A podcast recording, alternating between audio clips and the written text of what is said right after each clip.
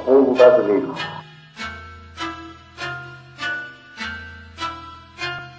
Sistema penal já tá automatizado. Se for preto ou favelado, já te julgam culpado. E o filho de engravatado, atropelamento flagrado. Liberado pelo berço branco e rico é dispensado. Geral querendo o mundo, e exagero. Quero o meu sossego, dormir cedo, acordar tarde. Boa noite, galera.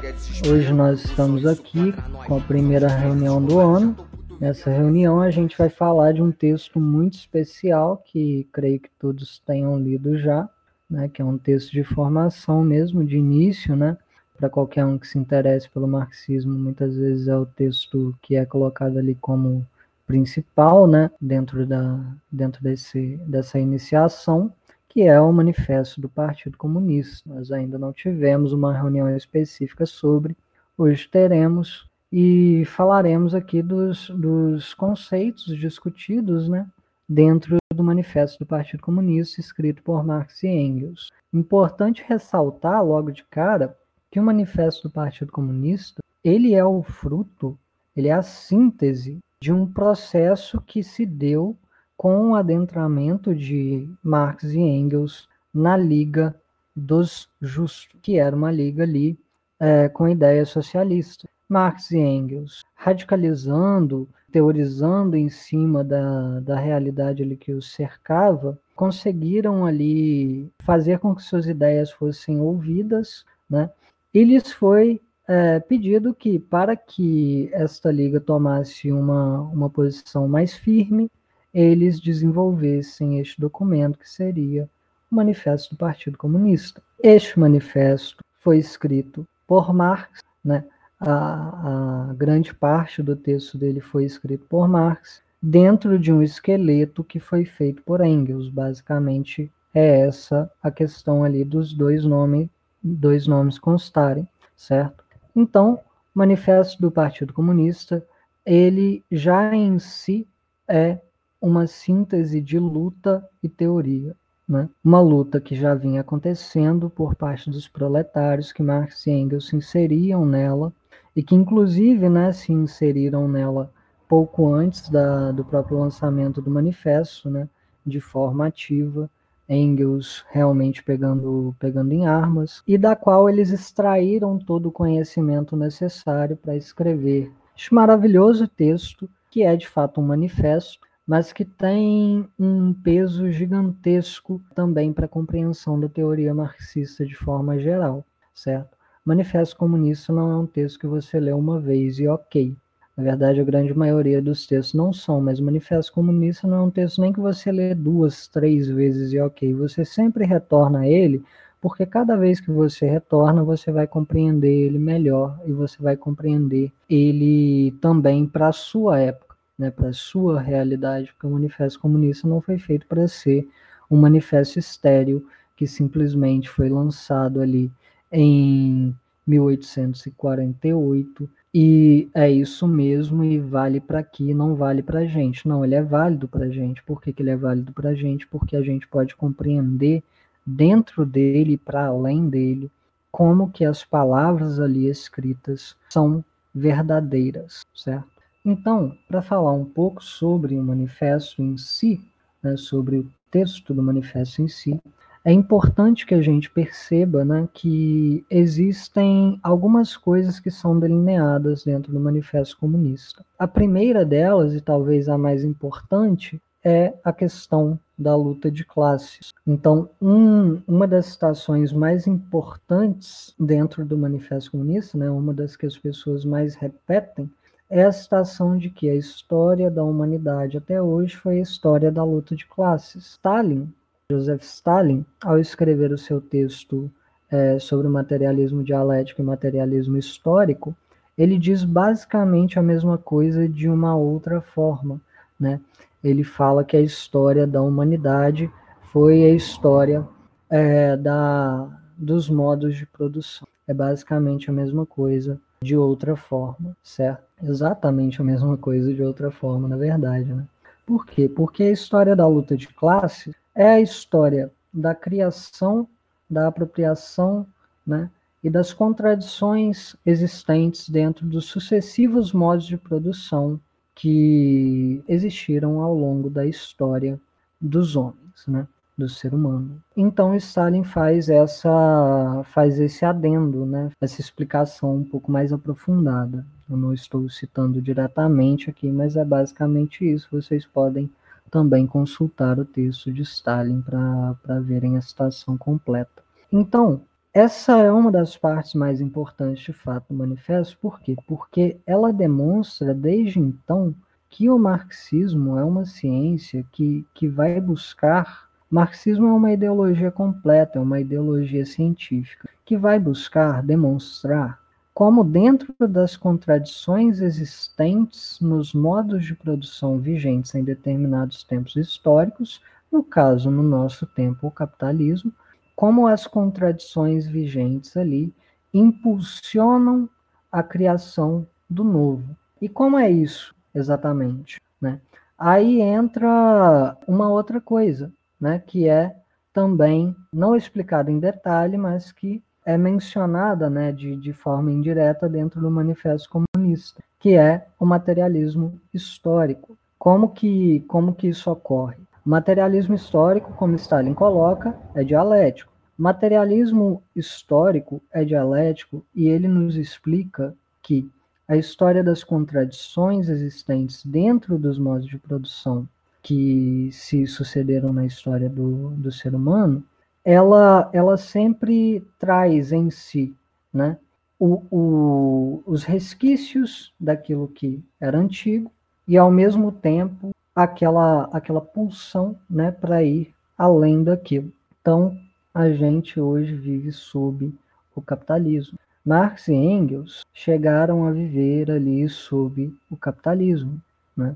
Nem sempre Marx e Engels escreveram sobre o capitalismo. Marx, por exemplo, dentro da Alemanha, enquanto na Alemanha, ele não vivia sob um capitalismo desenvolvido de forma alguma. Né? Mas o que que, o que, que ocorre? Né?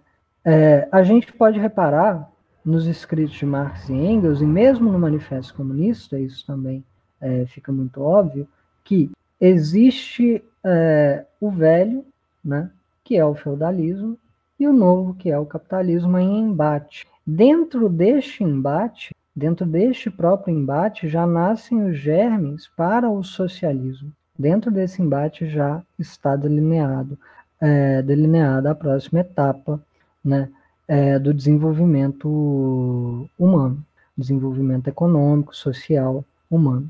Aí veja bem, nós hoje em dia, de forma geral, vivemos num mundo que é imperialista, né?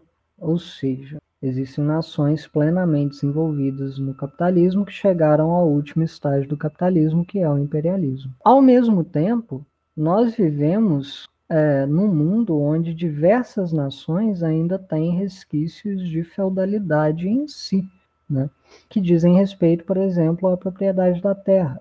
Né? Nós temos, então, essa contradição que impulsiona um tipo de revolução, porque o socialismo, quando ele é impulsionado pela própria luta entre o feudalismo e o capitalismo, ele não é impulsionado porque ele vai simplesmente passar a existir, é porque tem de existir uma revolução socialista, da mesma forma que houve uma revolução burguesa. Então, assim, essa contradição impulsiona a transição para o socialismo.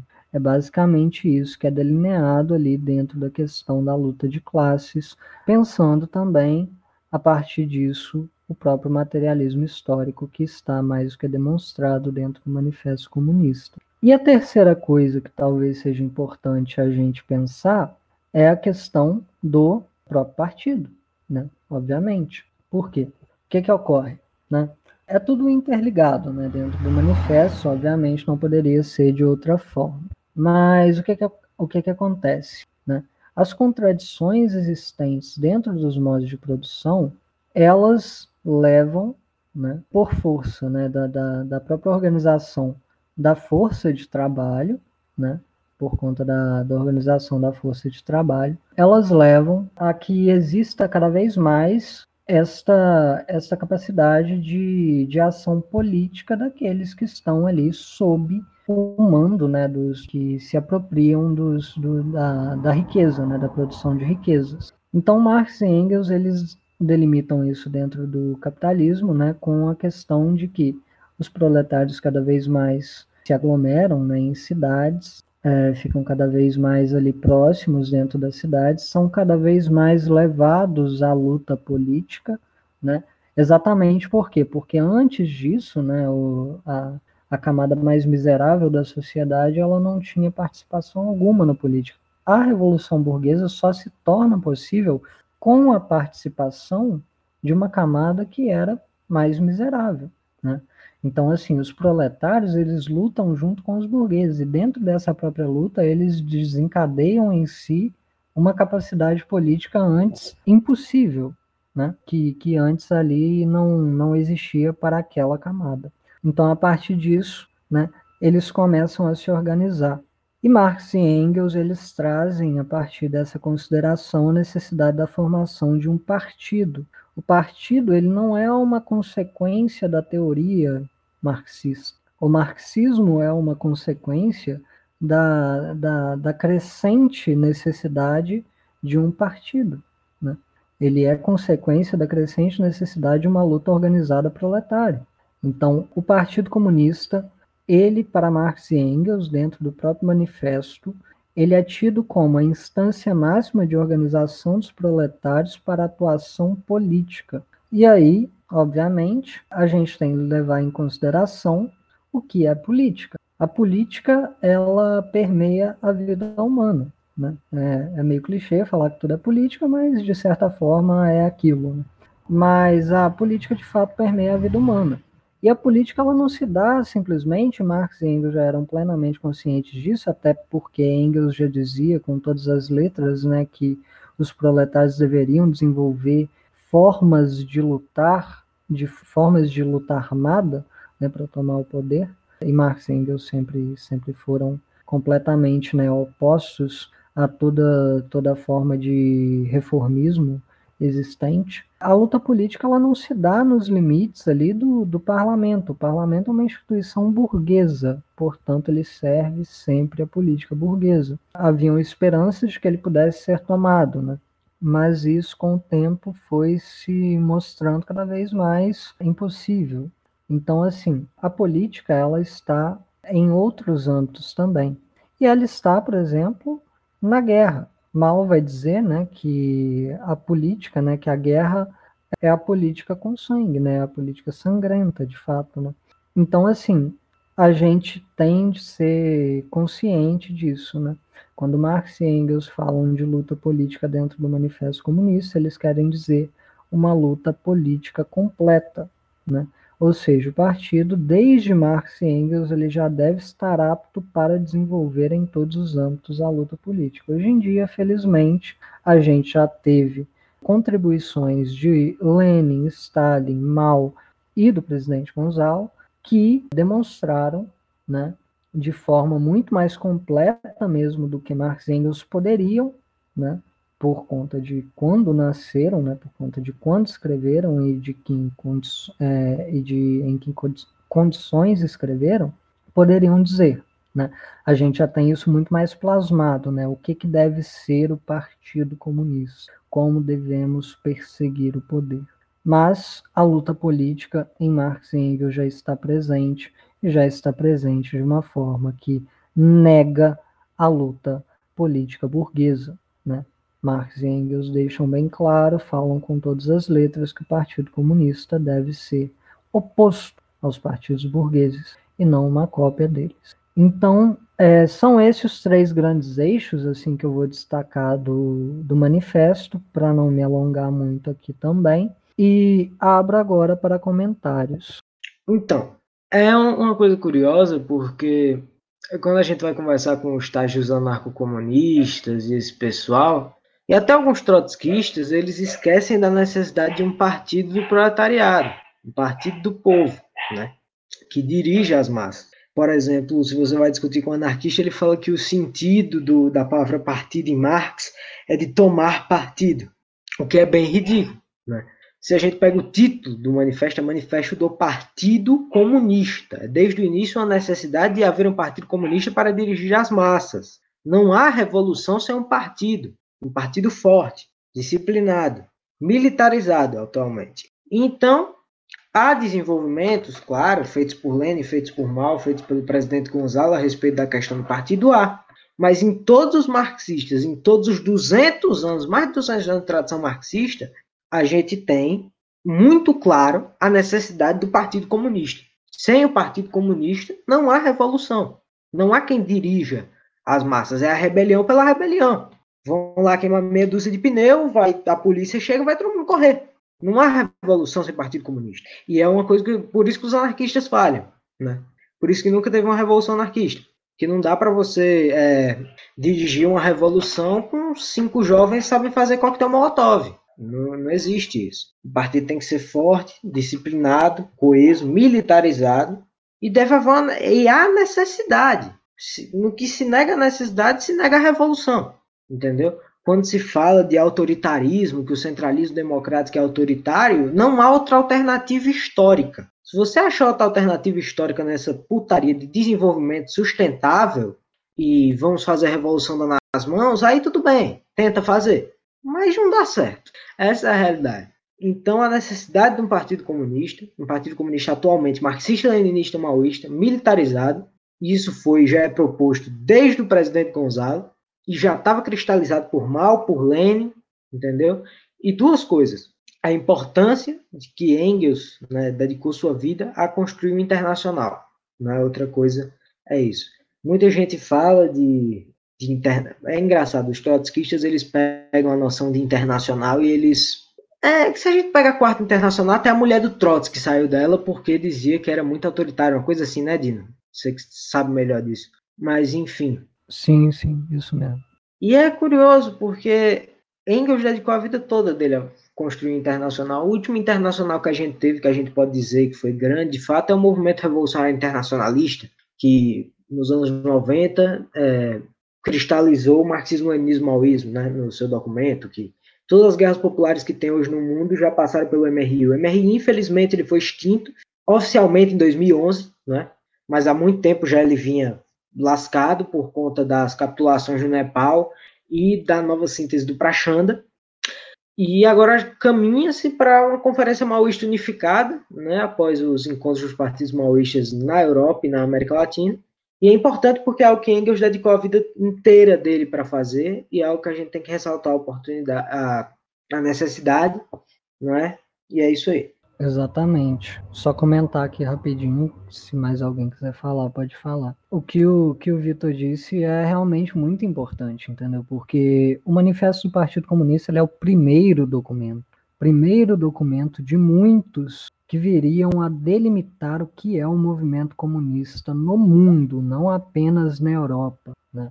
O Manifesto Comunista é escrito na Europa, certo? Mas a internacional, a primeira internacional, ela já abrange outros movimentos também fora da Europa. O, a segunda internacional, né, sob os auspícios ali dos é, grandes revisionistas, né, que viriam a ser ali depois renegados da Revolução, ela busca de fato né, desenvolver é, uma teoria social imperialista, a primeira tentativa de, de desenvolvimento de uma teoria e prática social imperialista é, contra as nações oprimidas. A Terceira Internacional, por sua vez, vem não apenas para retificar esses erros que foram cometidos dentro da distorção do marxismo, da distorção das palavras do próprio Marx e do próprio Engels, né?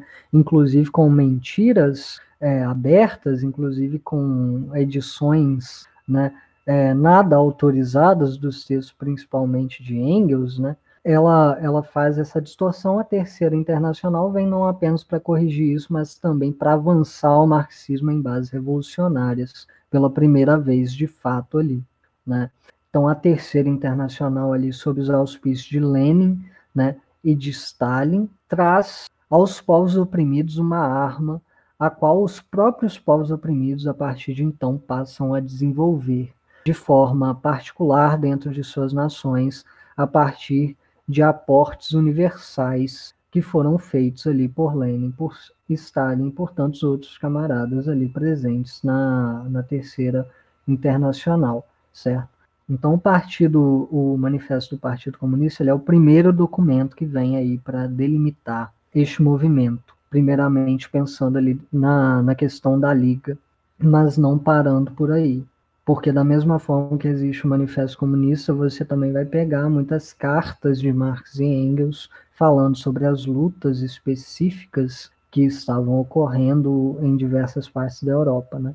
É, e até mesmo sobre a luta de abolição também você, você vai encontrar. E a Segunda Internacional, por sua vez, ela expande a concepção de um partido comunista, ela expande a concepção ali é, e, e, delimita e, e, e, deixa cada vez mais concreta, né, mais concretos quais são, mais concretas quais são as tarefas do Partido Comunista. Tanto que quando você abre, por exemplo, um documento que também é importantíssimo e muitas vezes mal interpretado intencionalmente por direções revisionistas, degeneradas e renegadas, né? Como o documento sobre as revoluções nas nações oprimidas, né, da Terceira Internacional, quando você abre um documento desse, você vê claramente o papel do, do, do Partido Comunista dentro das nações oprimidas delineado.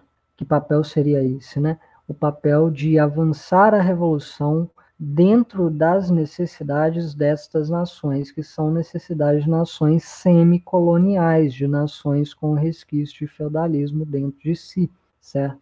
E seguindo a isto, né, o maoísmo, em sua intensa, na verdade, o maoísmo não, né? Primeiro, o pensamento Mao Tse Tung, em sua intensa luta contra o revisionismo soviético, ele, por sua vez, também traz aportes importantíssimos para é, não apenas a criação, mas para a manutenção de um partido comunista dentro do momento de luta para a chegada até o socialismo e dentro do próprio socialismo. Por isso e por outras que chamamos, não, não apenas por isso, mas por isso e por outras que chamamos o maoísmo de terceira e superior fase do marxismo. Não é porque a gente acha mal bonitinho, não é porque a gente acha a Revolução Chinesa legal, ou porque, sei lá, todas as revoluções que ocorreram após a Revolução Chinesa tiveram o pensamento Mao Tse Tung ou o próprio maoísmo como norte. Todas elas tiveram influência do maoísmo,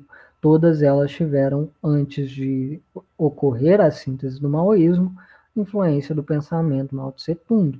Não, mas não é só por isso. É porque Mal, e não apenas ele, mas todos que estavam ali envolvidos no processo de fato, desenvolveram uma luta ativa, material, e uma teoria a qual realmente supera a teoria leninista. Supera em que sentido? No sentido dialético da coisa. Né? Não adianta a gente conhecer a dialética de Hegel de cabo a rabo, a gente saber cada palavrinha, cada termozinho que ele usa em seus livros, né? Saber ser um dicionário ambulante, mas não compreender o funcionamento da própria dialética. Porque muitas vezes o que a gente vê é isso. O, o Vitor que está aqui hoje, ele escreveu um texto maravilhoso, qual eu tive a felicidade, o prazer de poder contribuir minimamente para ele, complementando apenas algumas coisas, né? Sobre o, o cara lá que escreve sob o pseudônimo de Ned Zakoff, né? Em que ele diz, né, que não é dialético dizer que o, o maoísmo ao menos exista, né, enquanto uma, enquanto uma doutrina completa. E isso é muito estranho, né, porque o que que delimita, o que que, o que que nos mostra a dialética? A dialética nos mostra que a partir do que já existe, né, porque não podemos criar as, as coisas do ar, a partir do que já existe, elevamos aquilo a um nível mais alto e dentro desta elevação transformamos aquilo. O maoísmo transforma o marxismo-leninismo em todos os aspectos, as três partes constitutivas do marxismo. Portanto, ele é chamado de terceira e superior etapa do marxismo. Né? Enfim, é basicamente isso mesmo que eu queria comentar, né? E como o Vitor bem colocou também, o movimento revolucionário internacionalista foi uma é uma grande organização internacionalista E assim como os Como nossos. Foi, na verdade, ela foi, Foi pela mesmo. Ah, sim, tá certo. É, eu me confundi aqui. Mas, enfim, assim como os nossos grandes esforços, né, que é, devemos e podemos fazer para desenvolver a luta revolucionária e seguir o pensamento do grande Manuel Lisboa, né, que dizia que a melhor forma de ser internacionalista é desenvolver a luta dentro do seu próprio país, né? Assim como os grandes esforços que podemos e devemos fazer, estes movimentos em seu embate, esses movimentos em seu embate, em suas disputas, né, que devem ser disputas de duas linhas sempre, eles são importantíssimos para quê? Para a gente reorganizar de, é, de fato o movimento internacional comunista, porque este movimento ele, ele foi realmente houve uma tentativa, né? Obviamente ele não foi, porque ele ainda existe, mas houve uma tentativa, uma tentativa até certo ponto que teve algum, algum sucesso, né? Porque os revisionistas tomaram ar ali de realmente destruir esse movimento em âmbito internacional, que foi, obviamente, seguida tanto pela, pela continuidade do revisionismo, né, pela, é, pelos resquícios né, e as viúvas do cruchevismo que ainda estão aí vivas e dirigindo os partidos comunistas de diversas nações, inclusive o Partido Comunista aqui do Brasil, que é hoje o Partido Comunista Brasileiro. Este movimento foi seguido também por uma outra coisa uma, uma pequena coisinha chamada neoliberalismo, né? que basicamente intentou destruir a concepção de nação, né? a concepção de soberania. Hoje em dia a gente não vive, não existe nação nação soberana, né? Já não existia, já não existiam muitas nações soberanas. Nação soberana hoje em dia, obviamente, são as nações imperialistas, né? Mas esse esse movimento esse, é, essa ideologia neoliberal, né, e junto com, com os ataques militares, com os ataques econômicos, né, intentaram de fato ali destruir a concepção de nação. Hoje em dia a gente tem que recobrar, né, dentro de uma luta nacional, a nossa soberania. A gente tem que realmente se tornar independente para passar para a fase do socialismo. Por isso, a revolução de nova democracia é tão importante. Enfim, era isso que eu tinha para comentar. Só fazer um adendo aí sobre esse, sobre o texto que você falou que meu e teu e tal.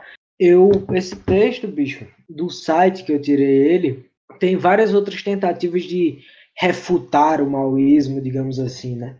E é engraçado porque o, o Albenzio, eu até cito esse o livro no, no texto, o Albens Dias de Carvalho ele fala que o maoísmo é o espelho revelador dos revisionistas. E por que, que a gente vê sempre todo partido desses revisionistas que tem as mesmas práticas eleitoreiras, reformistas, falando mal do maoísmo? Pelo mesmo motivo. Porque é uma ideologia que atualmente leva a cabo diversas revoluções no mundo todo.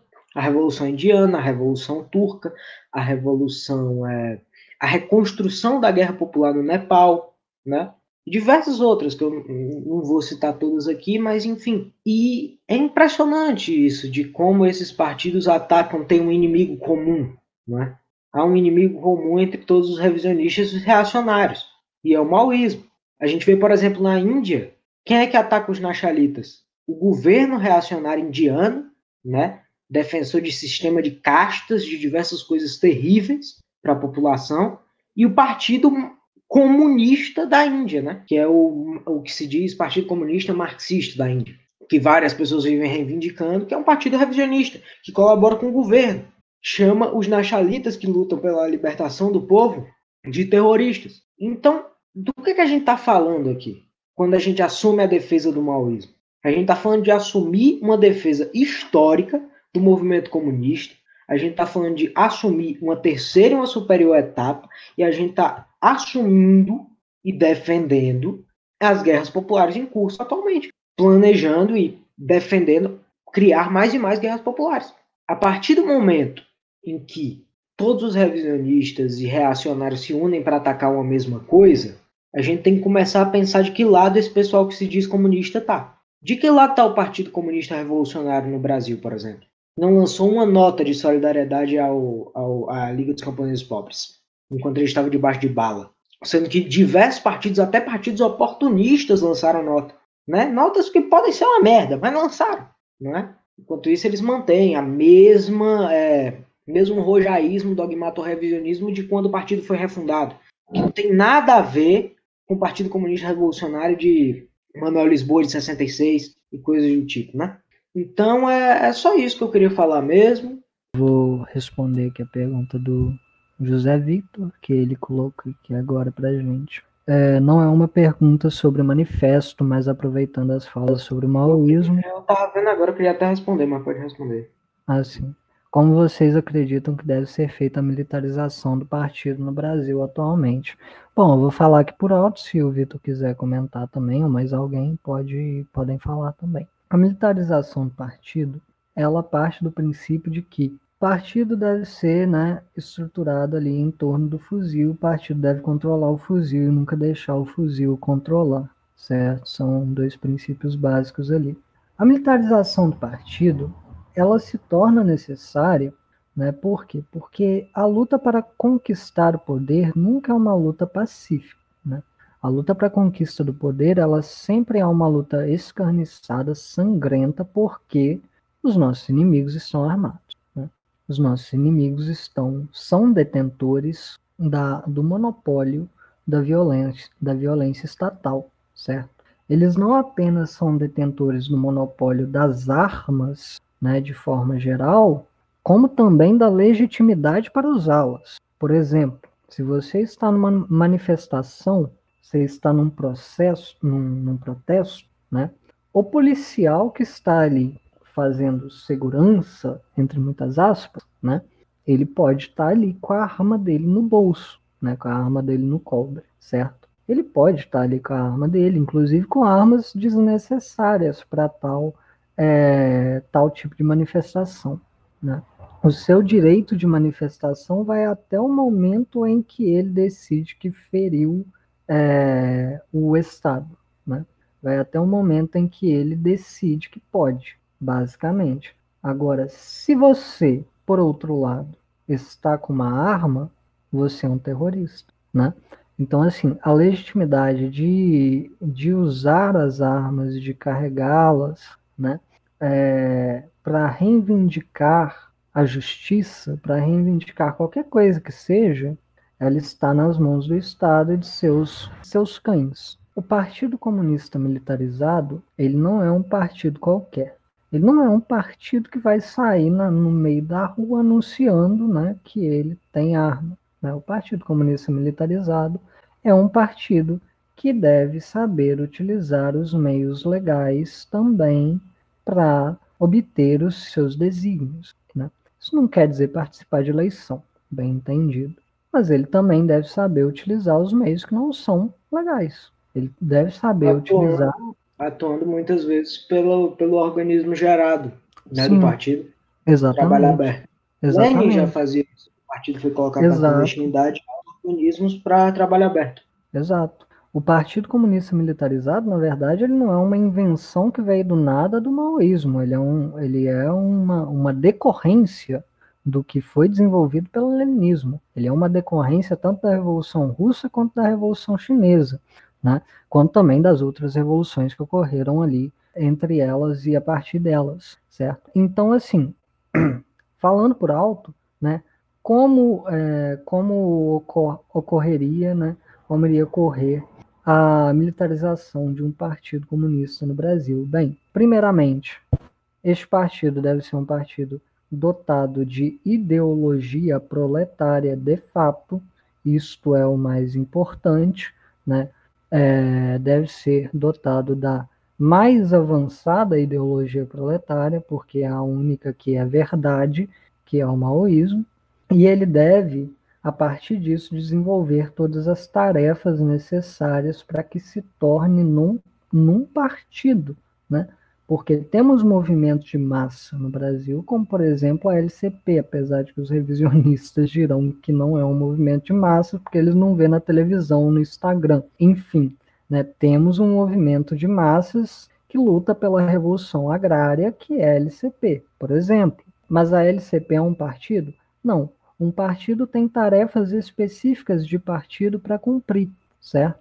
Então, o partido deve cumprir todas essas tarefas, deve ter um movimento de massas forte, deve, de fato, desenvolver os três instrumentos do partido, os quais são né, o partido, o exército e a, a frente única, né, deve desenvolver todas, todos esses instrumentos, né, portanto, deve se constituir enquanto partido, enquanto organização estruturada, disciplinada é, de militantes, deve desenvolver uma ligação contínua e crescente com o povo, e não apenas com os comunistas, também com todos os companheiros democráticos, né, com todas as classes que participam da revolução, né, com todas as classes que podem ser ativas na revolução e com os movimentos sociais, com,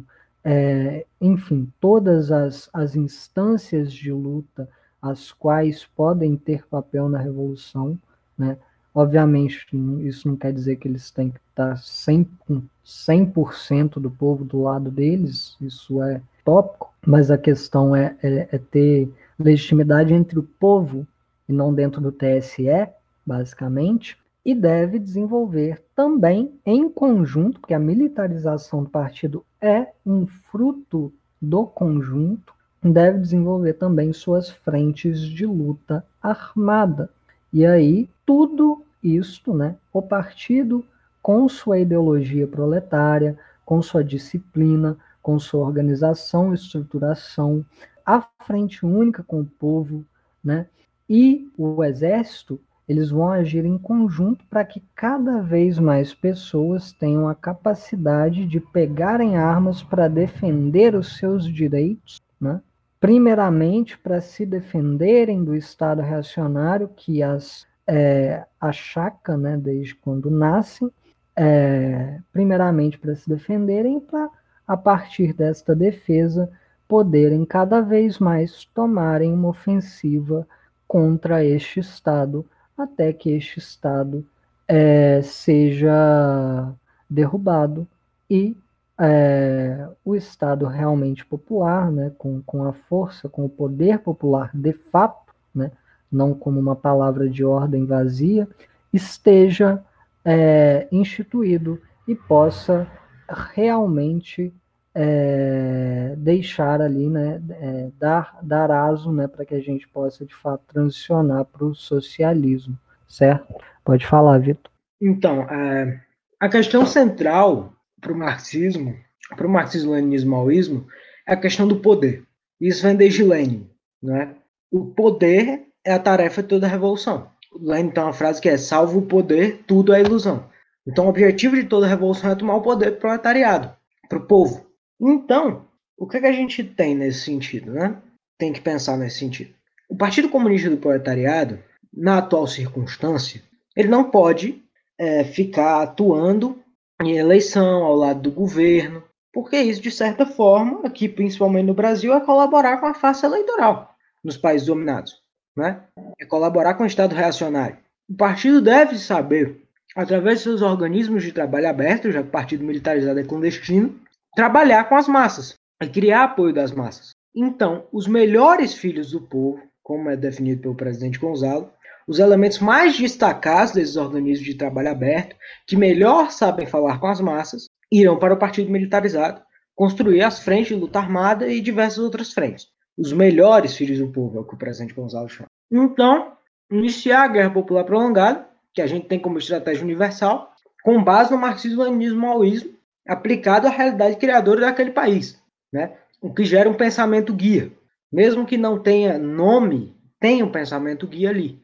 E dentro desse partido militarizado se constrói, como Marconi falou, três instrumentos da revolução: a frente, o exército e o partido. E dentro do partido há o comitê central, que é quem dirige o partido e os organismos de trabalho aberto e tudo aquilo. Correto? Correto. Então, sempre há dentro, do, elementos mais destacados em toda a revolução há o elemento mais destacado dentre os destacados. Na Revolução Russa, Lenin, na Revolução Chinesa, Mao, e esses são o que o presidente Gonzalo chama de refatura. que são os dirigentes do partido, né? O presidente Mao, o Lenin, o próprio Marx em sua época foi o mais destacado de todos que havia na época, porque a gente tem que lembrar que antes de Marx o que é que havia? Meia dúzia de socialistas utópicos, né? A reboque de uma burguesia e Marx é, cristalizou o Marx e Engels desenvolveram iniciaram o socialismo científico, uma nova etapa, né? Materialismo histórico-dialético. Por isso que a gente fala que é a ciência mais avançada, porque antes dela não havia nada. Havia Hegel, havia uns filósofos ali, Marx pegou tudo aquilo e criou algo avançadíssimo para o seu tempo. E é essa ferramenta que a gente usa para analisar a sociedade hoje, né? E que, enfim, foi desenvolvida por Lenin, Stalin, Mao, né? Todos esses. E esses elementos destacados do proletariado são a refatura. Pois bem, qual o dever do partido militarizado? Tomar o poder através da guerra popular, né? E aí que reside o que é, é a guerra popular. A guerra popular é, uma, é a, uma a mais avançada estratégia do proletariado hoje em dia, que consiste em conquistar o poder para o povo terreno por terreno, passo a passo, entendeu? Tomar o poder área por área, né? A gente não, a gente não adota, por exemplo, a concepção foquista de que se deve ir com meia dúzia de vagabundo para o mato e dizer vamos fazer uma revolução amanhã. Não é assim. A gente tem que ter profundo, profunda ligação com as massas do nosso país, com o nosso povo. Tem que ter um partido, toda uma construção. Não é simplesmente ir para o mato começar a dar tiro. Porque se fosse tão simples assim, convenhamos, qualquer país, o mundo já seria comunista. Né? A gente também não adota a posição da insurreição, né, de que é um dia vai todo mundo tomar o poder e é isso.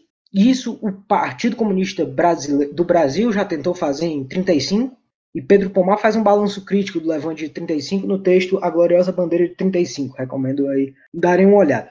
Então, a vitória, ela demora, ela é, é uma guerra prolongada, difícil, mas é a única forma que a gente tem de tomar o poder. E é isso. E é, é nisso que consiste a necessidade da militarização do partido. Porque só militares podem combater militares. A nossa sociedade é militarizada. Uma sociedade militarizada. A gente teve anos e anos de ditadura militar no Brasil. Né? Com o fascismo, com o avanço do fascismo, a sociedade caminha para sua militarização. O imperialismo com suas bombas, né? com a, o tigre de papel que o mal fala, né? da bomba atômica, a gente tem uma militarização cada vez maior da sociedade, do Estado reacionário para oprimir o povo. Né? Por exemplo, é um exemplo que eu posso citar que está acontecendo agora é com o acampamento Manuel Ribeiro, da LCP, que o Estado, em conluio com o latifúndio, militarizadamente está indo lá e, e dando tiro em camponês, fechando as estradas. Então, como é que a gente vai, como é que a gente vai superar isso? Como é que a gente vai avançar nessa luta? Se o Estado está cada vez mais militarizado, ele detém o poder das armas. É se militarizando também. É partindo para também para lá, não é apaziguando com o policial, como certos influencers dizem que é para fazer.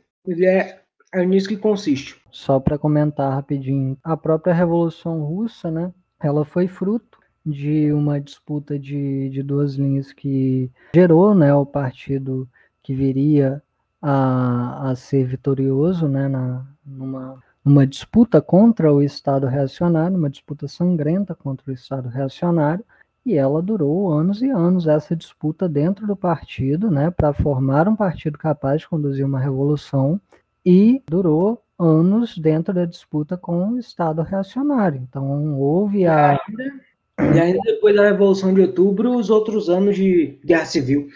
Sim, exatamente. Houve o que foi considerado o ensaio geral de 1905, houve a Revolução lá é, em 1917, houve a Guerra Civil, houveram as tentativas de invasão da, da Rússia Soviética, ainda à época, né?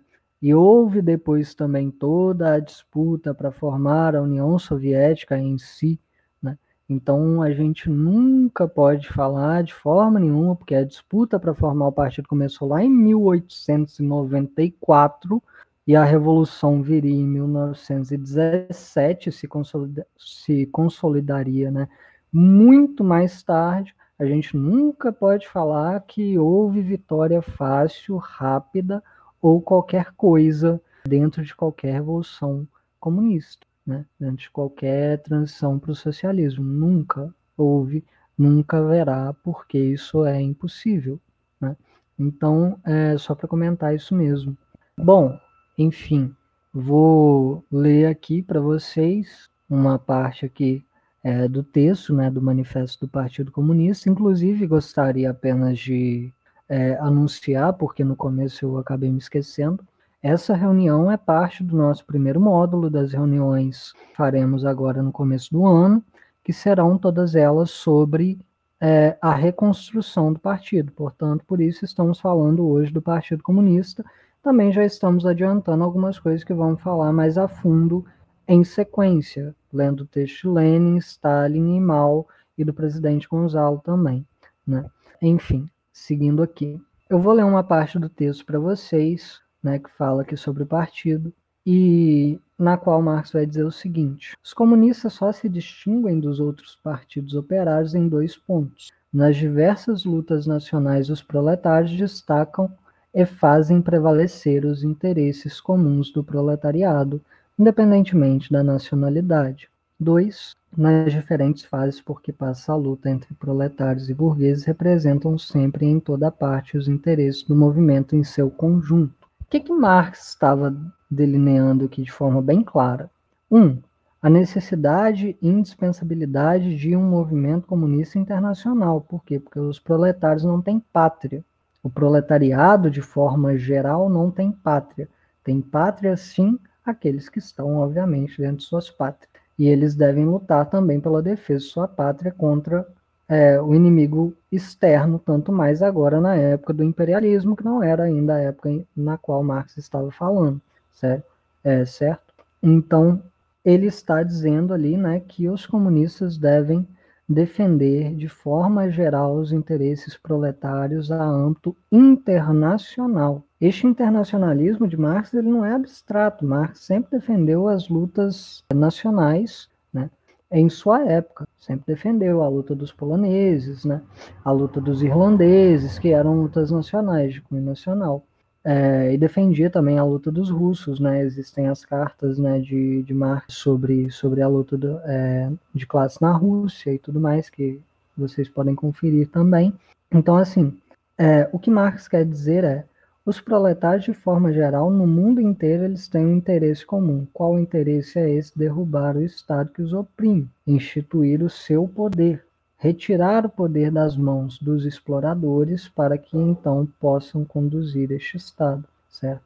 No segundo ponto, que eu vou dar mais importância aqui, não que ele seja mais importante, nas diferentes fases por que passa a luta entre proletários e burgueses, representam sempre em toda parte os interesses do movimento em seu conjunto, certo?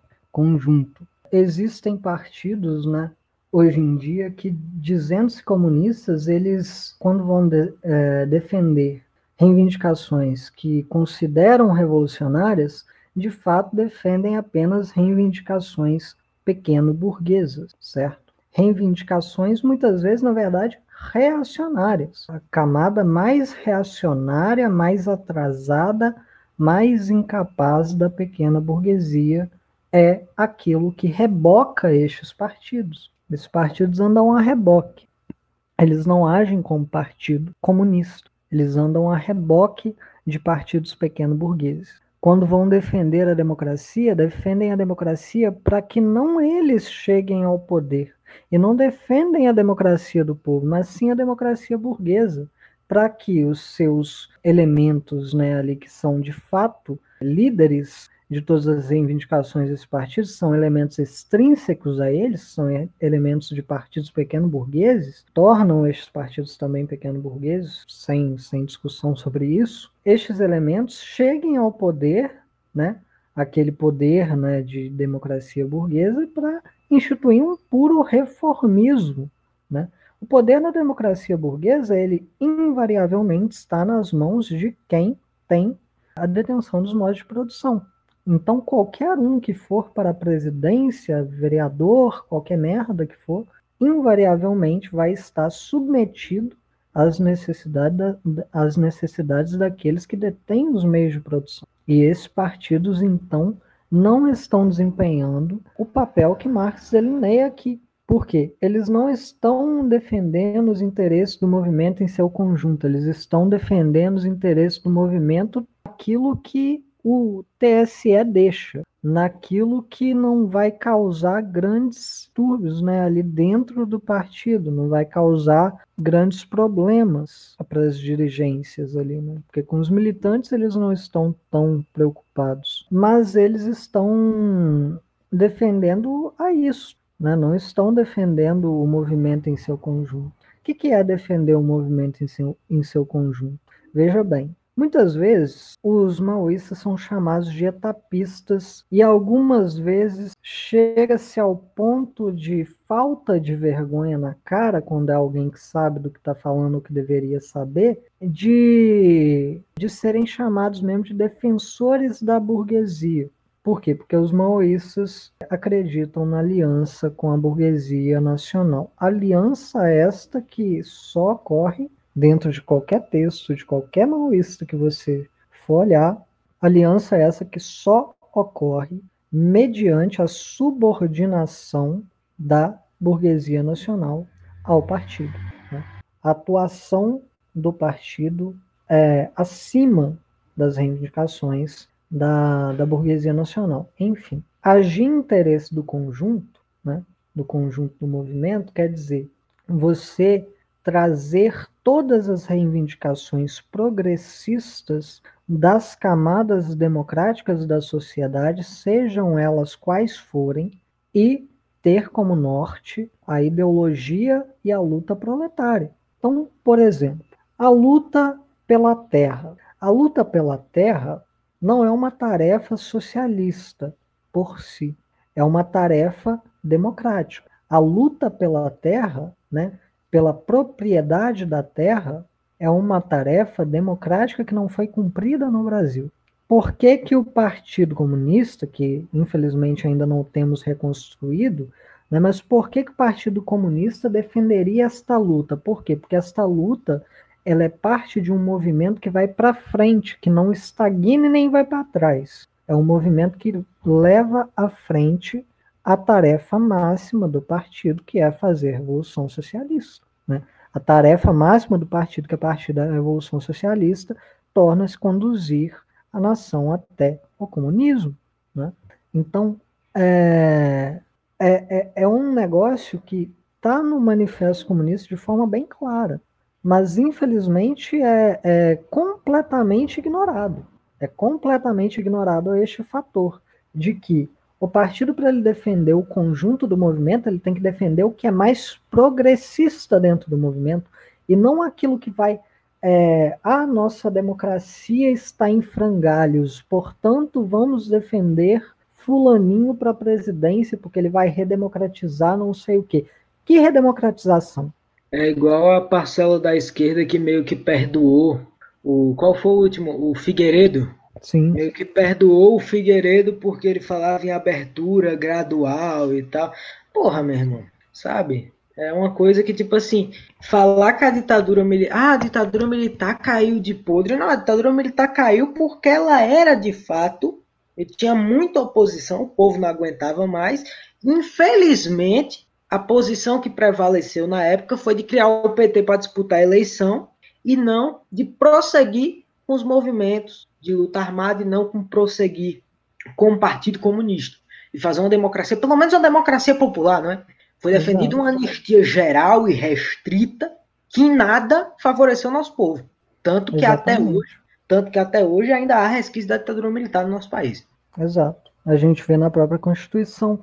E, e a questão é que, como, como o Vitor colocou, né, quando você redemocratiza, entre muitas aspas, alguma coisa, a única coisa que você está fazendo é andar para trás, porque você está negando um movimento de luta que necessariamente o, o é, a, a, ditadura, né, neste caso aí, criou um movimento de luta fortíssimo, né, com todos os seus erros, com todas as suas falhas, mas forte o suficiente né, para que, que inspirasse e para que também é, se desenvolvesse né, dentro do processo de crítica autocrítica que deveria ser feito, né, é, e que, obviamente, as forças reacionárias sempre é, estariam ali para tentar destruir Mas você nega isso e o que você faz é cair exatamente naquilo que se chama capitulacionismo. Você capitula ao inimigo e deixa que o inimigo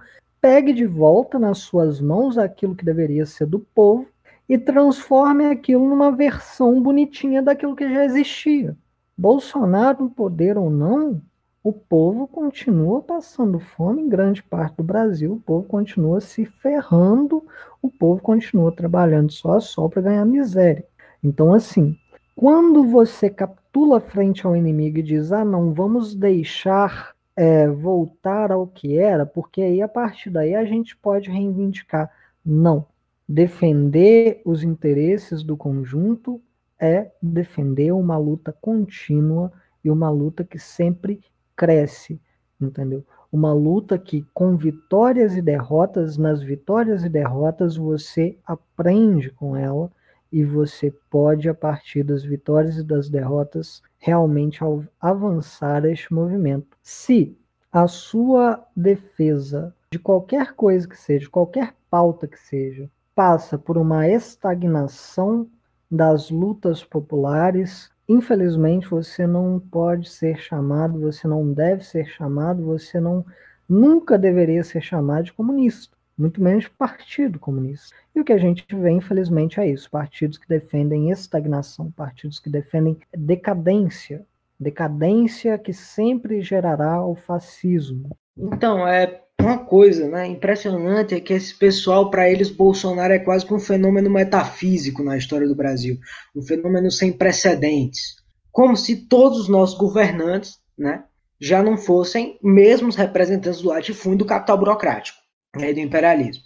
Acham que Bolsonaro, por ele ser um reacionário assumido, ele é algo sem precedentes na história. Né? Como que se quer derrotar Bolsonaro pela democracia burguesa se foi pela democracia burguesa que ele cresceu e se elegeu? Como que querem tirar um fenômeno que nasce da estagnação e do oportunismo do PT, porque ele se aproveitou de toda a decadência que o PT estava e que ia estar mais cedo ou mais tarde, que a conciliação leva a isso, não é? Para crescer, querem derrotar ele do mesmo modo que ele foi eleito, como se fosse um fenômeno sem precedentes, como se fosse algo que nunca aconteceu antes no Brasil, não é? A gente não tem, a gente no Brasil, o que a gente tem hoje de presidente, não é um cidadão que nunca existiu na história do Brasil. A gente tá num país onde Plínio Salgado foi deputado, bicho. E querem me dizer que a democracia funciona, que a democracia é uma beleza. Plínio Salgado foi deputado, Getúlio Vargas ganhou já democraticamente eleições. Como que querem me dizer que Bolsonaro é um fenômeno sem precedentes? Que existe um bolsonarismo malvadão que está acabando com o Brasil? O Brasil já estava acabado há muito tempo na lama do oportunismo do PT. Se o Bolsonaro está aí hoje, fazendo o que ele estiver fazendo, é por um único motivo. Porque a tal da democracia burguesa no Brasil é uma democracia que não existe. Não existe democracia nesse país. A democracia proletária é a única verdadeira.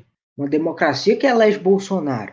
Uma democracia que, que já abriu precedentes para cidadãos como Plínio Salgado, como diversos outros reacionários serem deputados e terem suas cadeiras na Constituição. Uma democracia que os seus representantes ditos mais avançados, quando houve um golpe em 64, não resistiram? Que democracia é essa? Porque parece que ninguém fala disso, mas os grandes democratas, essas grandes pessoas que dizem que resistiram ao golpe, o que é que eles fizeram? Me digam o que é que eles fizeram? Foram para o exílio. Só voltaram, só pisaram os pés no país deles quando tinha uma poça de sangue, uma poça de torturados, que foram pessoas que resistiram, né? Jango, Jango, ai, Jango, um presidente democraticamente eleito que foi retirado. O que é que Jango fez quando ele foi retirado? Nada. Nada, ele deixou. É, essa é a democracia burguesa no Brasil. Ela é frágil a um tiro de, de um, um cabo. O Bolsonaro mesmo disse que para fechar o, o, STF, o Congresso, basta um cabo e um soldado. Exato. Claro que basta, porque é uma errado. democracia fraca. É uma democracia fraca. Bolsonaro, sabe por que, que o Bolsonaro ele vive falando esses absurdos? Porque ele sabe. Ele sabe que ele não vai ser derrubado, porque ele representa todos os interesses do latifúndio, da burguesia, do imperialismo. No dia que ele parar de representar isso, né? Porque se falou agora, muitos desesperançosos com o Biden, falaram, não, agora relação vai mudar. Agora os Estados Unidos vai forçar o Brasil a ser um país bonzinho. Bolsonaro se encontrou com o Todd Chapman, embaixador, junto com outros ministros, diplomatas, sei lá o que eles eram, e eles falaram. Isso, o, o, que, o que tem lá, do que saiu daquela reunião, é puro suco de, de entreguismo. Né? Alguns defendem até sanções imperialistas para o Brasil, é até engraçado isso. Mas o que saiu daquela reunião é puro entreguismo. E é o que há no Brasil hoje em dia. Né? Exatamente. O Bolsonaro, ele, ele fala as merdas dele, né? Mas quando ele fala que, que os militares podem tomar o poder a hora que eles quiserem, ele não tá, não tá falando nada muito mentiroso, né? Até porque é, o Brasil ele vem sofrendo uma crescente militarização, não é de hoje, não é de ontem, não é do dia que Bolsonaro foi eleito, é bem antes disso mesmo. Né? Então, a questão por exemplo, questão internacional, de relação internacional, isso e aquilo, a gente infelizmente tem ainda na, na nossa nação, né, muitas pessoas que defendem, como o Vitor falou, sanções imperialistas para democratizar o Brasil. As pessoas que defendem isso, elas não sabem o que é democracia, né? Já parte daí, a pessoa não sabe o que é democracia a pessoa não sabe que democracia é uma, é uma questão de soberania também, né? Democracia é uma questão de decisões feitas pelo povo, dentro do povo, né? Para o povo. A gente não, não vai ter democracia nem se os Estados Unidos de repente resolver por algum algum motivo falar assim, ah, não vamos mais interferir lá, o que eles obviamente não vão fazer, porque ainda resta a classe reacionária aqui. Mas as pessoas que veem Bolsonaro como a maior ameaça que existe no mundo, que veem o seu governo como uma, uma instância de mudança radical nas estruturas é, do governo no país, elas realmente deveriam olhar um pouquinho para trás e ver que o que muda com Bolsonaro é que ele fala o que faz enquanto o PT fazia sem falar, basicamente, né? Então, o Bolsonaro, quando ele quer atacar a LCP, ele coloca vídeo da LCP no Twitter. O PT não, ele mandava conciliador para dar terra para latifundiário. Grande diferença que faz. Faz diferença? Faz sim, para eles de fato faz, porque um governo, quanto mais reacionário for, mais forças reacionárias de fato serão enviadas para é, os atacarem. Mas agora, na questão de como está a estrutura do negócio, como que funciona a vida deles, cara, ou vai a polícia ou vai conciliador. É um dos dois, mas ambos estão ali para tomar a terra deles. Ambos estão ali para tomar o que eles conquistaram na luta, né? Então, dando esse exemplo, a gente percebe claramente que Bolsonaro ele não é um, um monstro solitário numa, numa grande doma de anjos. Ele não é nem ele, nem o PSL, nem o DEM, nem qualquer porra de partido que for, não é. Todos os partidos que participam da gestão do Estado burocrático são partidos traidores do povo que estão a favor do Estado burocrático. Todos. E todos os políticos que estão dentro do Estado burocrático, infelizmente, por melhores intenções que tiverem, vão ter que gerir um Estado burocrático vão ter que gerir o capitalismo burocrático brasileiro, que é isto que é. A realidade é o que é. Uma pessoa proeminente no círculo de esquerda disse isso com outras intenções recentemente. É o título de um dos capítulos do, do, do livro dela, né? A realidade, de fato, é o que é, e a realidade é esta aí. A realidade é esta, de que é, não há como fugir do estado em que estamos dentro do estado em que estamos, sem tentar ir além dele. Não é porque vai eleger Lula e é, ou Haddad, né? Haddad Luiza Trajano, né? Que, que vai ser a, a, a chapa lá recomendada por uma das direções do PT. Não é porque você vai eleger os dois que amanhã vai estar tá todo mundo cagando arco-íris por aí e o Brasil vai virar um local maravilhoso. Não é porque o Boulos ganhou é, não sei quantos votos e pode ganhar uma prefeitura, talvez, algum dia na vida dele, é, de cidade grande, que aquela cidade vai se tornar porra, um lugar ótimo. Não, entendeu? E a questão não é que a gente não deve comemorar as pequenas vitórias, mas a questão é que mesmo as menores, menores vitórias, menores que sejam, entendeu? Uma diminuição de meia hora numa, numa carga horária de um trabalhador. Isto nunca é fruto de negociata política, porque negociata política é com latifundiário. Quem mantém o poder são eles. Nunca é, é, é decorrência de negociata, é decorrência de luta ativa, mais ou menos organizada. Quanto mais organizada, maiores serão as conquistas. Quanto mais abandonarmos a, a perspectiva de que precisamos de um ou outro no poder para conduzir essas lutas, melhor lutaremos, certo? Não precisamos de um ou outro no poder do Estado burguês. Precisamos do povo no poder de um Estado democrático e popular que tenha como, como norte a chegada até o socialismo e daí para lá a transição até o comunismo. Sem isso, infelizmente, não adianta se intitular Partido Comunista. Não adianta se intitular comunista, porque, parafraseando Lenin, até papagaio fala, mas fazer as coisas requer uma quantidade gigantesca de capacidade de perceber que o mundo não se ajusta aos nossos, ao, ao nosso querer, ele se ajusta de fato à nossa ação.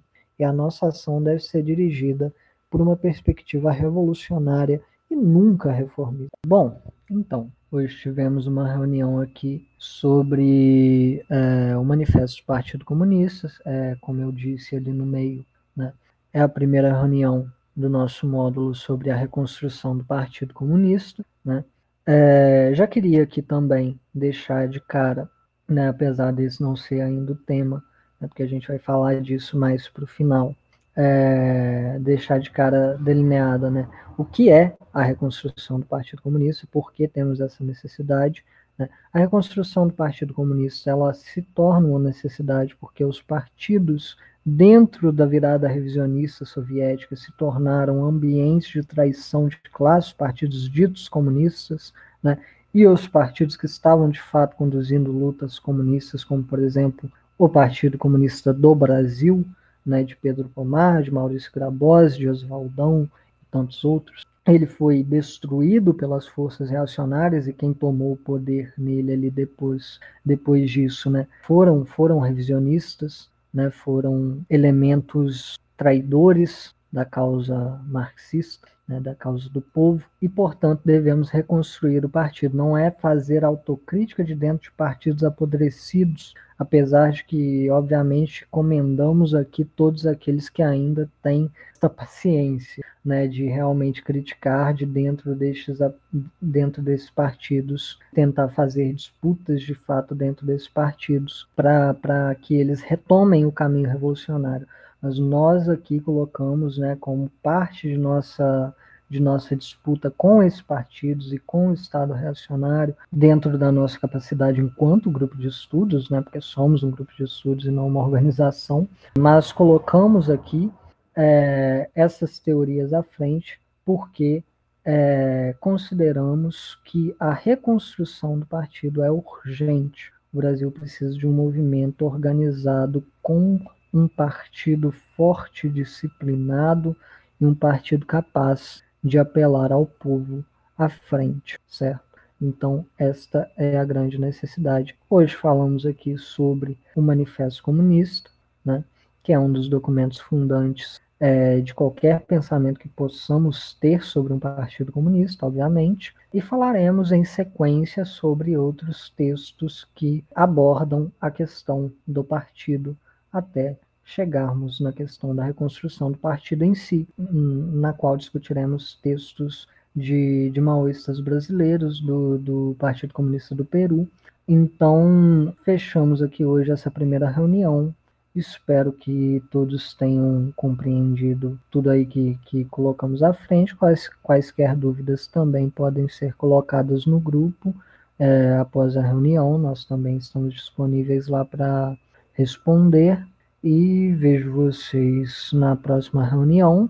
Abraço para todo mundo, boa noite, obrigado todos que estão aqui e a todos que irão ouvir também esta reunião no nosso Spotify. Beijos, galera. Então me diz qual o seu valor na terra que tudo é precificado. Mercantilizaram nosso corpo, aprisionaram nossa.